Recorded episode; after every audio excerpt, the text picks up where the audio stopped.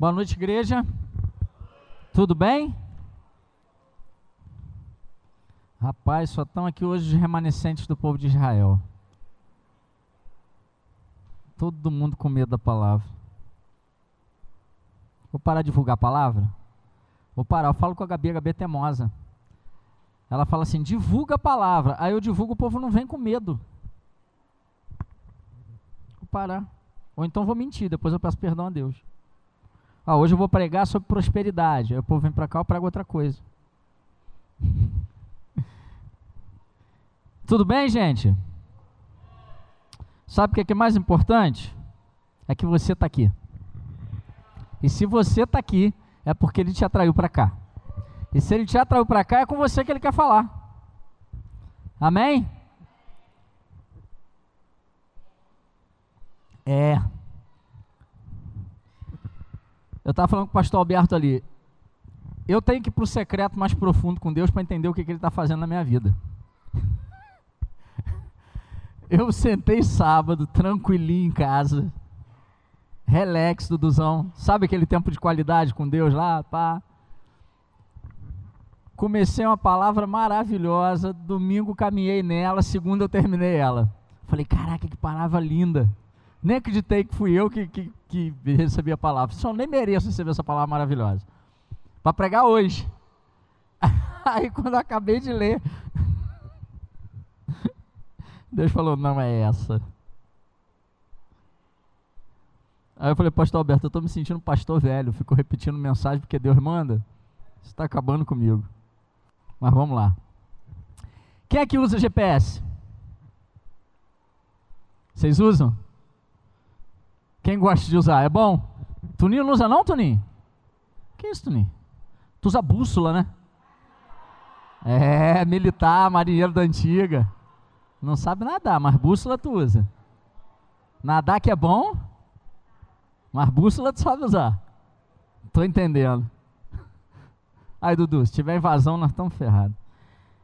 Tuninho que treina, gente, pessoal. Imagina. Agora, beleza, você usa GPS, mas quem aqui obedece 100% às instruções do GPS? 100%. Tipo assim, falou para tu ir por ali, tu vai, não tem discussão, cara. Ele é o dono da tua vida naquele momento ali dentro do carro. Quem? Mas por que não, gente? Para que, que você usa desgrama do negócio se não é para obedecer? Às vezes ele o quê? Ele coloca em lugares errados? Errado para ele ou para você? Pode ser. Pode ser. Boa, boa justificativa, Luana. Quem é que dá aquela conferidinha de leve quando o GPS de repente muda a rota?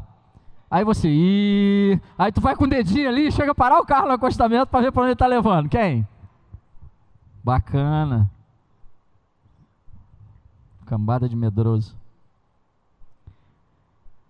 E quando ele te joga no caminho mais rápido, de, tu sai de casa, está dizendo que tu vai chegar em uma hora. De repente, caminho mais curto, economizando 10, 15 minutos. Quem é que entra no caminho mais curto?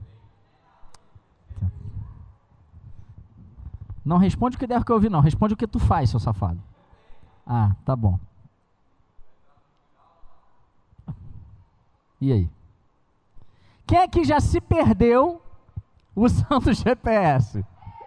É o cúmulo, gente. Mas acontece. Pastor Alberto, então, meu Deus. Direto.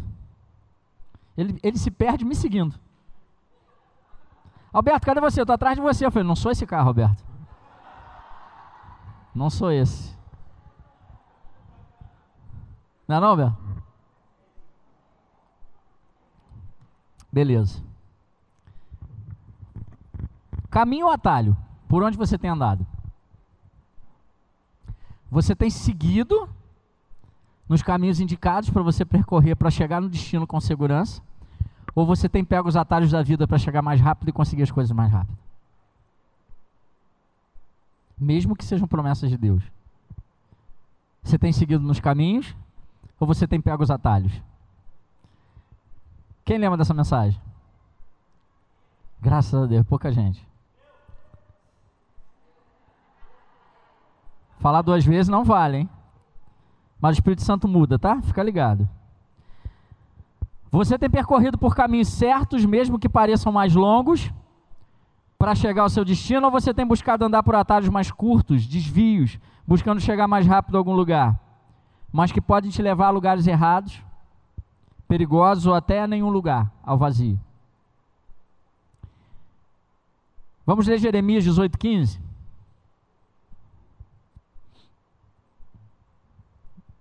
Está aqui já? Não está ali por quê? Não ligaram ele não? Vamos lá. Vou ler aqui da minha versão. Acho que é igual. Contudo, meu povo esqueceu-se de mim. Queimam incenso a ídolos inúteis, que os fazem tropeçar em seus caminhos. E nas antigas veredas, para que andem em desvios, em estradas não aterradas. Contudo, o meu povo esqueceu-se de mim. Queimam incenso a ídolos inúteis que os fazem tropeçar em seus caminhos e nas antigas veredas para que andem desvios em estradas não aterradas. Pai, obrigado pela tua palavra. Obrigado porque o Senhor trouxe a minha memória, essa palavra que o Senhor ministrou no meu coração há exatamente um ano atrás. Obrigado porque se o Senhor me incomodou para trazê-la de novo à tua igreja, é porque verdadeiramente nós precisamos nessa noite meditar sobre os caminhos que temos andado e sobre os atalhos que muitas vezes temos pego. Que o Senhor possa ministrar o coração da tua igreja, como já começou a ministrar através dos louvores, da ministração dos dízimos, e que nós possamos sair daqui conscientes de onde devemos andar. Em nome de Jesus. Amém. Querido, veredas, pode deixar o texto aí. Deixa o texto aí. Veredas ali no texto significa atalhos. Veredas, aqui no texto, no original em hebraico, significa atalhos. Caminhos apertados, caminhos alternativos, através dos quais se consegue chegar mais rápido. O profeta Jeremias, Jeremias, eu não aguentei Dudu esses dias, Bernardo fazendo uma crise aqui, chorando, se isso é uma lágrima do olho, ele, para Jeremias. Jeremias era dramático, né? Mas Jeremias profetizou numa época muito difícil. Eu acho que se eu tivesse no lugar dele, eu chorava mais do que ele. É sério. Jeremias profetizou ali para o povo de Judá cerca de 100 anos depois de Isaías. Isaías foi bem sucedido no que ele fez, porque ele profetizou alertando o povo sobre a iminência do cativeiro assírio, né? Foi assírio? Foi a Síria. E o povo ouviu, se arrependeu e foi livre do cativeiro. Aí, 100 anos depois vem Jeremias, cerca de 20 aninhos de idade, Deus fala para ele que ele tinha que fazer, ele vai lá, começa a fazer muito contra gosto, né? Igual a gente. vai lá, começa a fazer. E Deus manda uma mensagem muito parecida com a de Isaías. Ó, se arrependa, por quê? O povo tinha mergulhado de novo na idolatria, o povo tinha mergulhado de novo na iniquidade, o povo tinha mergulhado de novo na corrupção. E Jeremias começa a profetizar para aquele povo, e dizendo que se eles não se arrependessem, viria sobre eles o cativeiro. E ele não é bem sucedido na sua mensagem. Ele não consegue. No meio do caminho, ele até muda a mensagem, com a orientação do Senhor. Olha, cativeiro não tem mais jeito. Mas se você se submeter, se você for obediente no cativeiro, eu vou te livrar na frente. Deus muda a mensagem, porque não tinha mais jeito para o povo. Cativeiro ia acontecer. Antes ele alertou para livrar. No meio da mensagem ele já estava alertando como se manter no cativeiro para poder sair dele. Ele exerceu o ministério ali aproximadamente entre 626, 625 até 586, 585 a.C. Ele começou a profetizar em Judá na época do rei Josias, que foi um rei bom. E aí, durante um momento do reinado de Josias, Jeremias ficou meio animadinho. Por quê? Josias foi um rei que assumiu um reino corrompido da época de Manassés, que foi um rei horrível, que mergulhou o povo na idolatria, na corrupção, na iniquidade. E Josias começou a fazer uma reforma. E Jeremias começou a profetizar nessa época. E depois ele continuou profetizando durante os reinados de Joaquim, Jeconias e Zedequias, que não foram tão bons assim, como Josias. E durante o governo de Josias, Jeremias recebeu a mensagem de Deus para o povo, Só que ele tinha acabado de receber também a visão de que Deus teria livrado o povo daquele cativeiro que ele já tinha prometido no reino de Manassés. Por causa da queda do povo e do próprio governante. E ali a, a, ira de Deus se aplacou sobre o povo, porque Josias começou a mudar a realidade do povo. Ele começou a derrubar os altares em Judá, em Samaria. Ele começou a eliminar a idolatria do meio da nação. E o povo começou a se voltar novamente para o para o Senhor. Mas aí Josias morre. E os governos que o sucedem não seguem o mesmo caminho. E Jeremias começa a alertar esses governantes sobre seus erros. E aí ele é perseguido. E aí ele é humilhado. E a sua pregação não faz efeito, nem diante dos governantes, nem diante do povo. Ele começa a alertar sobre os erros do povo e sobre o juízo de Deus. Mas o povo se desvia novamente dos caminhos do Senhor, cede a idolatria, corrupção e iniquidade. O povo se desvia dos caminhos do Senhor e começa a buscar os atalhos. Resultado: cativeiro babilônico. 70 anos. A Síria tinha governado o mundo durante 300 anos aproximadamente. E nesse momento estava vivendo quase que uma guerra mundial. O Império Assírio estava em declínio, o Egito, que já tinha sido o maior império mundial, estava tentando, há mil anos atrás, estava começando a querer ascender de novo, e a Babilônia estava vindo com força total. Nessa guerra, Babilônia ganhou. Arrebentou com a Síria, afogou o Egito de novo e governou 70 anos sobre o mundo. E os 70 anos que ela governou foram 70 anos de cativeiro do povo de Deus. E o que, que a gente aprende nesse texto aqui que eu queria compartilhar com vocês? Deus tinha feito promessas para o seu povo. Assim como ele fez com o povo que saiu do Egito. Verônica falou aqui sobre o povo que saiu do Egito, né? E Deus prometeu. Mas vocês lembram da pressa do povo? Moisés, tirou a gente de lá para passar fome aqui, a gente quer comida. Moisés, a gente está com sede. Moisés foi lá, adorar a Deus, ter um papinho com Deus. Papinho longo, né? Mas cada um com seu tempo. Arão, a gente quer um bezerrinho aí. A gente quer alguma coisa, porque estamos sem líder. Faz alguma coisa para a gente adorar aí. O povo tinha as promessas de Deus depositadas sobre a vida deles. Eles sabiam onde Deus ia levá-los, mas eles tinham pressa. Eles não queriam esperar. Eles queriam as promessas? Sim ou não? Eles queriam viver o que Deus tinha para eles? Só que eles começam a mergulhar nas veredas, nos atalhos, para tentar viver aquelas coisas maravilhosas que eles tinham como promessa, só que mais rápido. E aí, ainda hoje, nos dias de hoje, a gente não vê a venda de facilidades. Ó, Deus te prometeu isso. Pô, legal, bacana. Mas você pode conseguir mais rápido. Né, Dudu? Não tem por aí? Fazer um trabalhinho aqui que a gente chega mais rápido. No... O povo se corrompeu.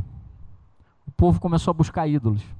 O povo começou a buscar atalhos para as promessas que eles tinham sobre a vida deles, na sua própria força, nas suas crenças populares. O caminho pode ser longo, já o atalho é sempre mais curto. Parece que chegaremos mais rápido ao destino. Não é assim? O caminho exige paciência, já o atalho é a rota dos impacientes e daqueles que se julgam espertos. O caminho tem suas regras, o atalho é livre, sem controle. Por isso é mais perigoso também. É a rota dos aventureiros, dos rebeldes, dos fugitivos e dos independentes. O caminho tem seu preço. O atalho é aparentemente mais barato e às vezes até gratuito. O caminho é geralmente conhecido por todos ou tem informações disponíveis, placas indicativas e rotas traçadas. Já o atalho é imprevisível, conhecido somente por alguns. Normalmente não tem placas indicativas e gera um certo suspense. Onde será que isso vai dar? Hã? O caminho, mesmo que seja difícil, nos leva ao destino desejado em segurança. Já o atalho nem sempre termina onde gostaríamos e às vezes nos perdemos por falta de informação. Muitos querem ganhar tempo e acabam perdendo a vida, ou boa parte dela, pelo menos, pegando atalhos. Alguns exemplos traçando um paralelo sobre caminho e atalhos. O trabalho honesto é um caminho. Amém? A desonestidade, o roubo, a corrupção são atalhos. Procurar estudar, se preparar para uma carreira e enfrentar o mercado de trabalho é um caminho, amém? Viver à procura da galinha dos ovos de ouro ou focar em receitas prontas de ganhos altíssimos em pouco tempo é um atalho.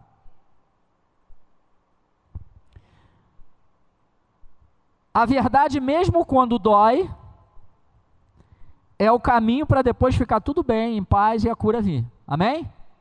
A mentira é um atalho para deixar tudo bem hoje, no presente, mas e amanhã no futuro? Vai dar ruim. O namoro que leva ao casamento é um caminho para a felicidade, amém? Amém? O sexo antes do casamento é um atalho para momentos de prazer e felicidade momentânea, mas que vai ter consequências no futuro. Entendem? Quantos estão entendendo? Digo amém.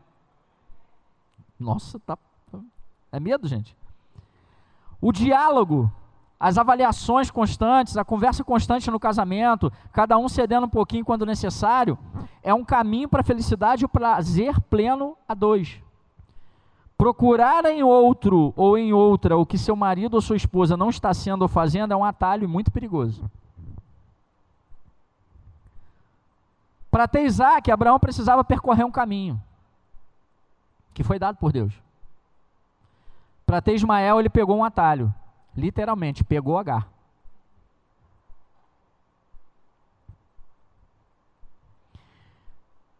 Para ter a maior riqueza e a mais duradoura de todas, Judas precisava percorrer um caminho. Na verdade, ele só tinha que continuar andando com o caminho que já estava diante dele.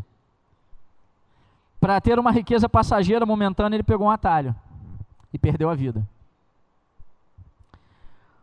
O que você tem buscado? Paz, felicidade, prosperidade, sucesso profissional, estabilidade emocional, restauração de relacionamentos, do seu casamento, da sua saúde física ou emocional, do seu ministério. Por onde você tem andado buscando essas coisas? Você tem prosseguido pelo caminho ou tem andado por atalhos? Pois tem pressa. Jesus é o único caminho.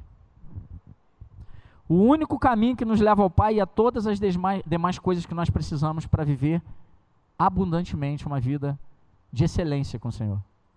Não existe outro caminho. Ele é o caminho, ele é a verdade, ele é a vida. Em João 14,6 ele diz: Eu sou o caminho, a verdade é a. Ninguém vem ao Pai a não ser por. Não há outro caminho. Ele é o único caminho que nos faz viver a verdade e a vida em sua plenitude. As nossas vontades, vaidades, desejos e anseios pessoais, que normalmente nos afastam de Deus, se você parar para pensar, são atalhos que nos levam para longe da verdade e nos conduzem muitas vezes à morte, física ou espiritual. Pois nos afastamos também da vida, da vida eterna, da vida em abundância. Trocamos a eternidade por momentos de prazer ou de felicidade. Que atalhos você tem pego? Quais são os atalhos que estão te afastando do caminho? Hoje é noite de reflexão, fica tranquilo, tá? E aí eu queria refletir com vocês em dois pontos nesse texto que está aí. Primeiro é que quando pegamos atalhos, esquecemos de Deus e acabamos nos dedicando a outros ídolos. Repete comigo. Quando eu pego atalhos, eu esqueço de Deus e acabo me dedicando a outros ídolos. E muitas vezes, quando nós falamos sobre ídolos, nós temos mania de pensar sobre imagens, outros ídolos de outras religiões, amém? Ou da própria religião cristã, né, do cristianismo, mas de forma idólatra. Só que não é só isso que o texto fala. Ídolos aqui tem um significado muito mais abrangente, a gente vai ver aqui agora. Ele começa dizendo: Contudo, o meu povo esqueceu-se. Esqueceu-se esqueceu aqui é deixou de cuidar das minhas coisas. Passou a ignorar. Esse é o significado. Esqueceu-se de mim. Queimam incenso, que no original aqui é catar. Oferecem sacrifício em forma de. Sacrificam algo. Dedicam tempo. Pega essa aí, dedicam tempo a ídolos inúteis. Ídolos aqui, ídolos inúteis, é chave. Significa vaidade, falsidade, nulidade, vazio, mentira. Ó, vaidade, falsidade, nulidade, vazio, mentira. Que os fazem tropeçar, cachal, cambalear, fraquejar, estar fraco. Em seus caminhos, derek, jornada, curso da vida, direção, maneira de agir, hábitos e caráter moral. O texto no original é muito mais abrangente do que o que a gente lê traduzido.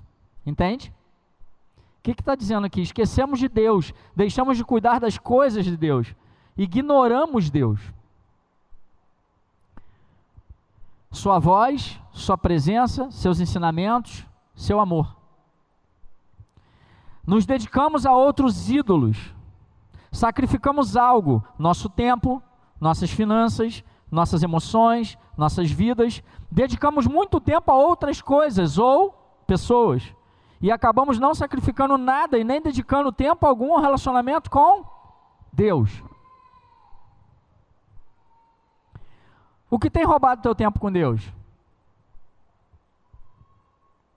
Influenciado ou limitado seu relacionamento com Ele? Isso com certeza tem te afastado do caminho. Aqui você tem adorado hoje, dedicado mais tempo e atenção hoje, dado mais importância ou investido mais? Trabalho, hobbies, esporte, lazer, relacionamentos, amizade, política, jogos, redes sociais.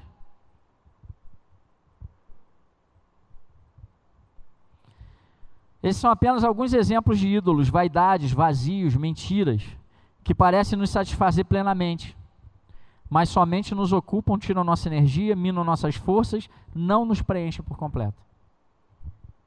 E nos fazem tropeçar no caminho e também podem trazer à tona problemas do passado,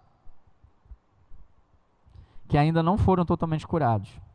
Atalhos que pegam um dia, ou melhor, atalhos que nós pegamos um dia, que pareciam nos levar a momentos de satisfação, alegria ou prazer, e que por algumas vezes, mesmo depois de voltarmos para o caminho, ainda nos persegue, nos perturba a mente. Sabe aquele atalhozinho que um dia você pegou e que de vez em quando vem na tua mente falando: entra de novo, é mais rápido, é melhor, é mais gostoso. Nos faz mudar de direção, nos tira da direção que Deus nos colocou quando nos criou ou quando nos atraiu para Ele. Muda a nossa maneira de agir, muda nossos hábitos e afeta o nosso caráter moral, de forma sutil que às vezes nem percebemos, pois não temos tempo para perceber.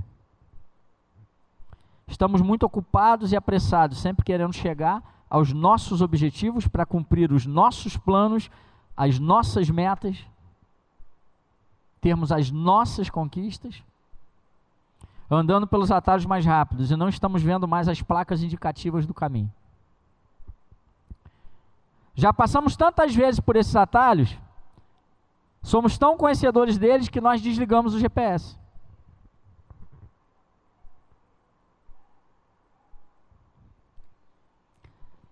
Às vezes você não liga o GPS só para ver o tempo que você vai levar até algum lugar. Só que tu conhece o caminho, né? E conhece os atalhos. E aí chega um determinado momento que tu, pum, desliga. Por quê? Porque se tu liga o GPS, ele vai te dar o caminho. Ok?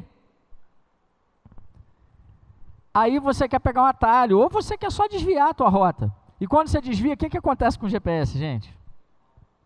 Aquela voz maravilhosa. Vire à esquerda. Aí você continua. Vire à esquerda. Você continua. Eu acho que ele tem vontade no final de falar assim: seu burro, vire à esquerda. Só que a gente não vira. Sabe quando o GPS fica te perturbando, perturbando, perturbando, tu vai lá e tum, desliga? Então, assim também às vezes nós desligamos o Espírito Santo.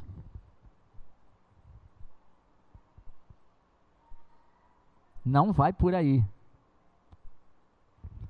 Não é aí. A gente vai lá e desliga. Tira da tela, né? Porque ele está toda hora traçando a rota novamente e pedindo que dobremos à esquerda ou à direita. Para que a gente volte para o caminho. Que ele sabe que é seguro. Que ele sabe que vai chegar no destino. Que ele sabe que naquele tempo ali que ele projetou, que você já viu, é aquele tempo ali, acabou, não discute com ele, vai chegar. Mas a gente não tem paciência. Incomoda. Eu já sei para onde eu estou indo, eu conheço esse atalho, não quero retornar. Aí eu desligo, paro de ouvir. Isaías 1,19. Isaías 1,19 diz assim: Se quiserdes e me ouvirdes, comereis o melhor dessa terra. Deixa eu te falar uma coisa, querido. Hoje o GPS está ligado no modo automático e constante. Ele está aí falando o tempo todo no seu ouvido. Ele está gritando nos nossos ouvidos e indicando o caminho. A questão é: você quer seguir ou não? Se quiser dizer, me ouvirdes, comereis o melhor dessa terra. Você é livre para decidir. Entende o que a palavra está te dizendo? Se quiserdes e me ouvirdes. Deus não te obriga a nada. Mas Ele te dá o caminho o tempo todo. Você também é livre em Cristo para percorrer o caminho que Deus traçou para você sem precisar pegar atalhos. Você não precisa de atalhos. Você tem um caminho traçado pelo teu pai que sabe o que é melhor para você. Você não precisa pegar atalhos para felicidade, paz, alegria ou prazer. Nem tem que ter pressa para chegar a lugar algum que ele já disse que você vai chegar. Você só tem que caminhar com ele. Você é livre e pode ter todas essas coisas percorrendo o caminho sem pressa. No tempo certo ele vai fazer, porque ele disse que ia fazer. E ele não mente. Diversas vezes dirigindo, eu já me perdi. Né, amor? Mas teve uma época, uma vez que foi muito engraçado isso. Eu não lembro se eu contei da outra vez que eu preguei essa mensagem. A gente estava indo para BH para um congresso diante do trono, lá em Belo Horizonte, congresso da Lagoinha.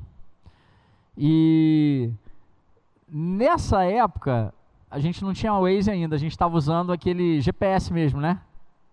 Garmin, né? Tinha as marcas aí de GPS. Tem tempo. Você estava comigo. Você lembra. Você não é tão novinha, não. Hã? Eu tinha cabelo ainda. E aí a gente estava indo para Belo Horizonte, só que só quem estava com o GPS era o carro da frente, que era um amigo nosso, o Victor. E aí ele estava indo, tinham três carros Vitor na frente com, com o pessoal da galera do louvor da outra igreja, eu no meio com mais uma galera e a pastoral e a pastor atrás. A gente indo. Aí o carro dele era gás, o nosso não era. Ele parou, entrou ali, depois de de fora um pouco. Entrou, foi perguntando não tinha posto a gás e tal. Aí abasteceu. Aí o GPS mandou ele pegar a rota. Aí ele perguntou a alguém do posto. Não, vai por aqui, cara, que tu sai de novo na rodovia. Ele ignorou e foi seguindo onde ele achou que tinha que seguir. Tu sabe onde vai dar isso, gente? Nós paramos na porta de um cemitério numa rua sem saída.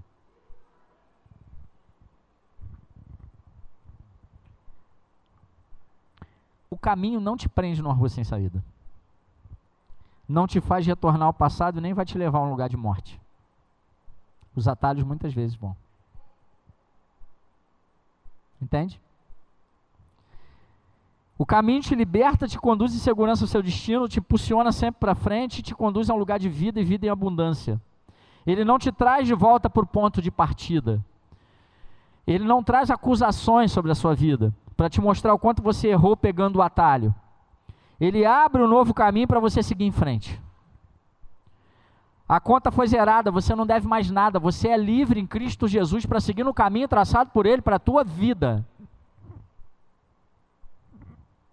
Ouça a voz do Espírito Santo te guiando. Para encerrar, quando pegamos atalhos, nos desviamos do caminho, andamos por terrenos acidentados e perigosos, podemos nos machucar e até morrer. Segunda parte do versículo ele fala: esses ídolos os fazem tropeçar em seus caminhos. Tropeçar aqui é cambalear, fraquejar, sentir-se fraco. E caminhos aqui é Derek, que significa jornada, curso da vida, direção, maneira de agir, hábitos, caráter moral. Caminhos aqui é bem abrangente. E ele diz que esses ídolos fazem tropeçar em seus caminhos, em sua jornada, curso da vida, direção, maneira de agir, e nas antigas veredas. Veredas antigas, anteriores, atalhos antigos. Para que andem, vivam em desvios, em estradas não aterradas. Não aterradas é não valorizadas. Ele está dizendo que os ídolos inúteis, aqueles que nós falamos lá atrás, e muitos outros, que nós podemos colocar entre o nosso relacionamento com Deus. Esses ídolos inúteis que encontramos nos atalhos nos fazem tropeçar, cabalear, fraquejar e às vezes nos sentimos tão fracos a ponto de desanimar e retornar ao caminho. Nós não temos ânimos para retornar. Nós não temos ânimo para retornar. A gente se sente fraco. Ah, já entrei aqui nesse atalho, estou aqui mesmo, não vou faltar não. Muito trabalho. Estou cansado. Estou fraco, não consigo. Mesmo sabendo que estamos perdidos no atalho, preferimos continuar caminhando por ali. Correndo o risco de não chegar a lugar nenhum, pois aparentemente parece mais rápido. Já nos machucamos tanto com as quedas no caminho, com as pedras pelo caminho, que aqui no atalho, pelo menos, eu acredito que vou chegar mais rápido. Vou me cansar menos. Vou me machucar menos. Ilusão. Você já viu o McDonald's? Fala outra coisa que é a comida boa, que a gente sai daqui pensando nela. Burger King, churrascaria, picanha, aquela hum, churrascaria. Você já viu algum McDonald's, alguma churrascaria, alguma parada assim de marca legal de comida que não seja numa estrada principal, numa avenida principal ou numa rua principal? Já viu? Já? Alguém aqui conhece o McDonald's enfurnado numa ruazinha paralela em algum lugar? Você já encontrou algum shopping center? Shopping center, na galeria não, pelo amor de Deus. Que pela que não tivesse à sua frente, pelo menos a sua entrada principal, para uma rua principal, uma avenida ou uma rodovia. Você conhece algum? Você conhece algum hipermercado? Algum mercado legal, grande?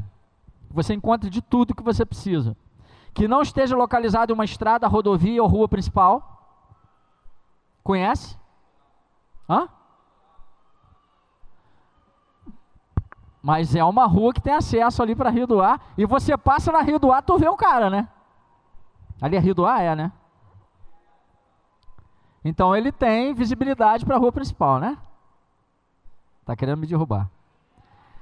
As maiores farmácias, drogarias ou então os principais hospitais e clínicas estão localizados onde? Em ruas pequenas, escondidas? Ou em ruas principais? Então, querido, presta atenção sem querer desmerecer os comércios pequenos, microempresários, em nome de Jesus. Entenda que isso é só uma comparação, amém? O que existe nos atalhos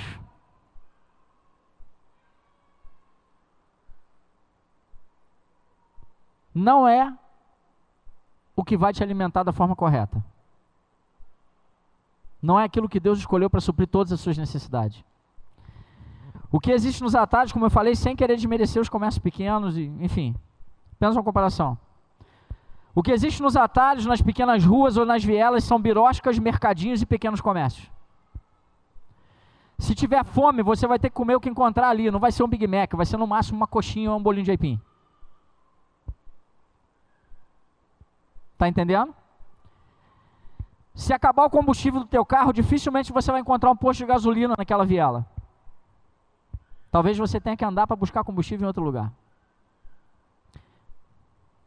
Jesus veio para que tivéssemos vida e vida em abundância.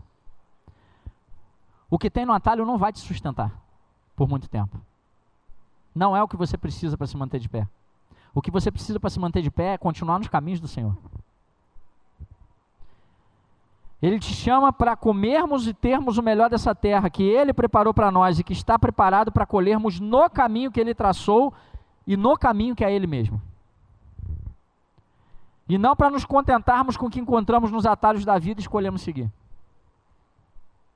Se nos afastamos dele, nos afastamos da vida e abundância completa que ele mesmo preparou para nós. E acabamos nos contentando com as migalhas que encontramos nos atalhos. Pode subir, louvor. E aí fica dentro de nós aquele vazio, sabe? Eu até me alimentei, mas eu estou com fome de novo.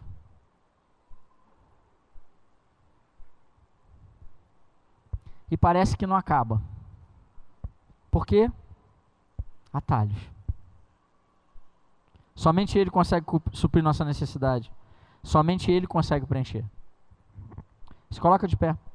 A gente já está encerrando.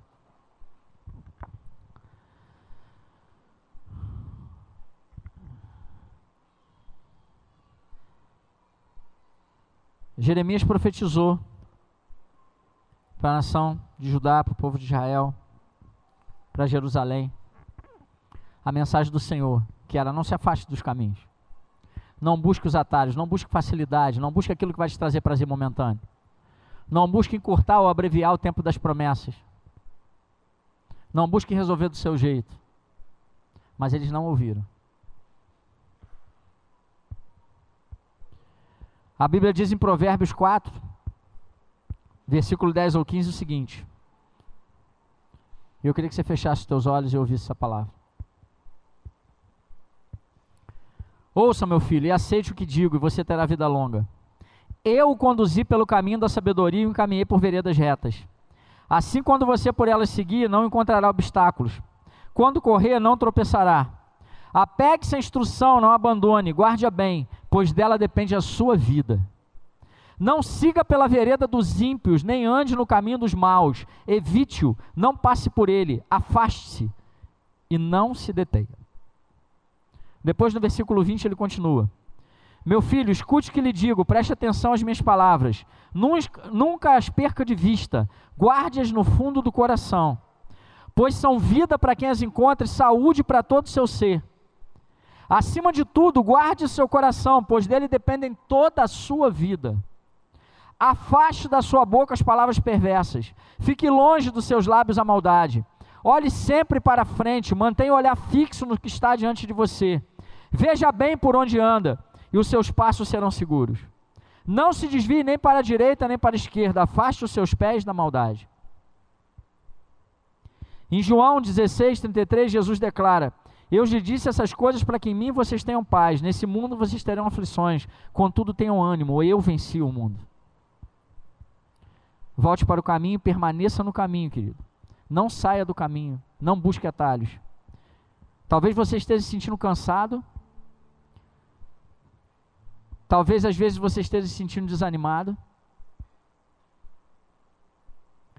Talvez, talvez às vezes você esteja andando, andando, andando, entrando, saindo da igreja, servindo nos ministérios, e parece que as coisas não estão melhorando.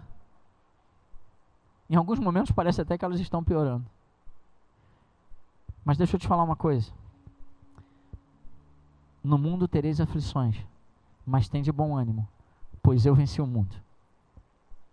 E aí, outra parte, ele completa: Eis que estarei convosco todos os dias da tua vida. Se ele, que é o caminho, venceu, e ele está contigo todos os dias da tua vida, você também precisa estar com ele todos os dias da tua vida, firme no caminho, sem pegar atalhos, e você também vai vencer. Porque em Cristo você é mais do que vencedor.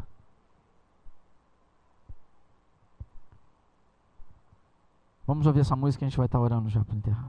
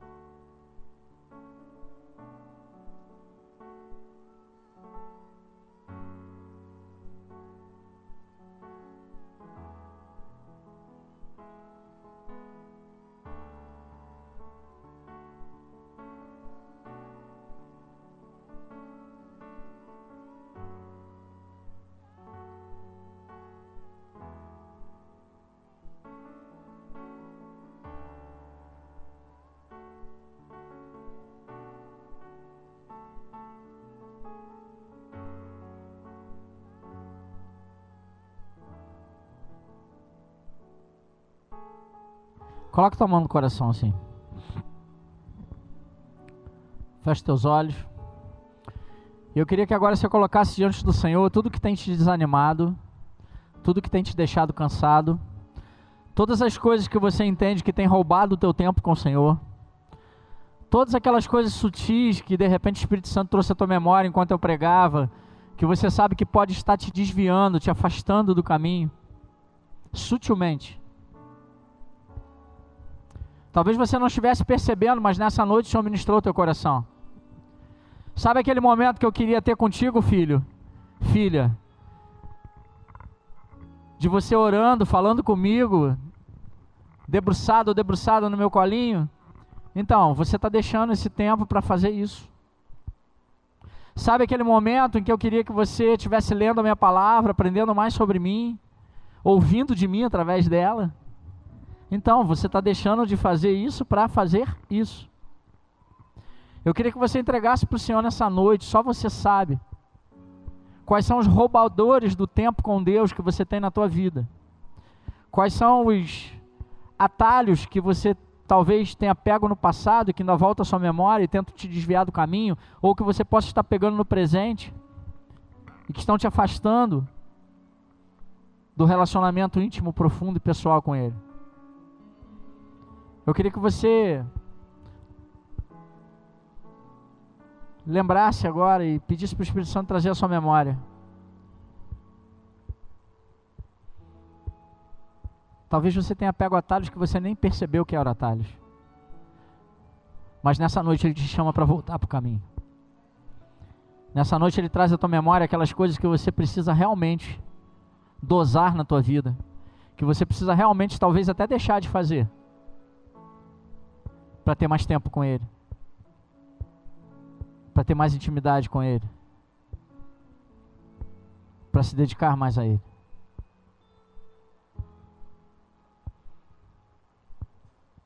O caminho está aqui.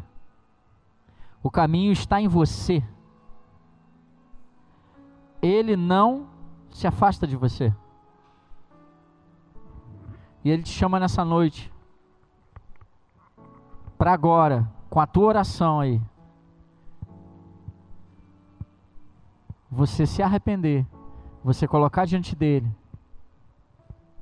aquilo que precisa ser deixado hoje, aqui.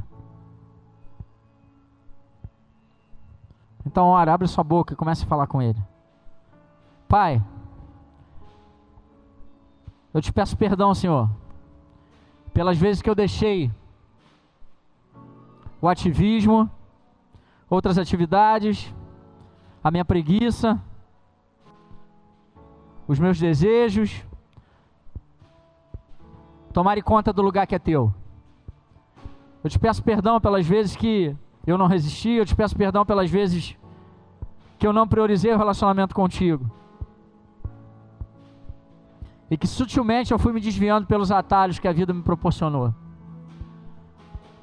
Pai, eu quero mergulhar cada dia num relacionamento mais íntimo e profundo contigo, Deus. Em nome de Jesus, Senhor. Eu quero permanecer nos teus caminhos, Pai. Eu quero ser atraído para a tua presença todos os dias. Mas mais do que isso, eu quero decidir estar na tua presença todos os dias.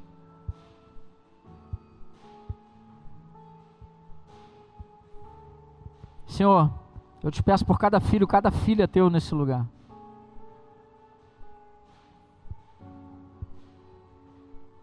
que eles possam deixar aqui nessa noite toda distração, todo desânimo, todo cansaço, tudo aquilo que os tem impedido de prosseguir, Senhor, de avançar contigo, ministerialmente, na tua palavra, no relacionamento contigo, na intimidade contigo. Eu profetizo sobre eles novo ânimo, Senhor. Eu profetizo sobre eles vigor, e que eles possam permanecer nos teus caminhos e se afastar dos atalhos. Em nome de Jesus. Amém.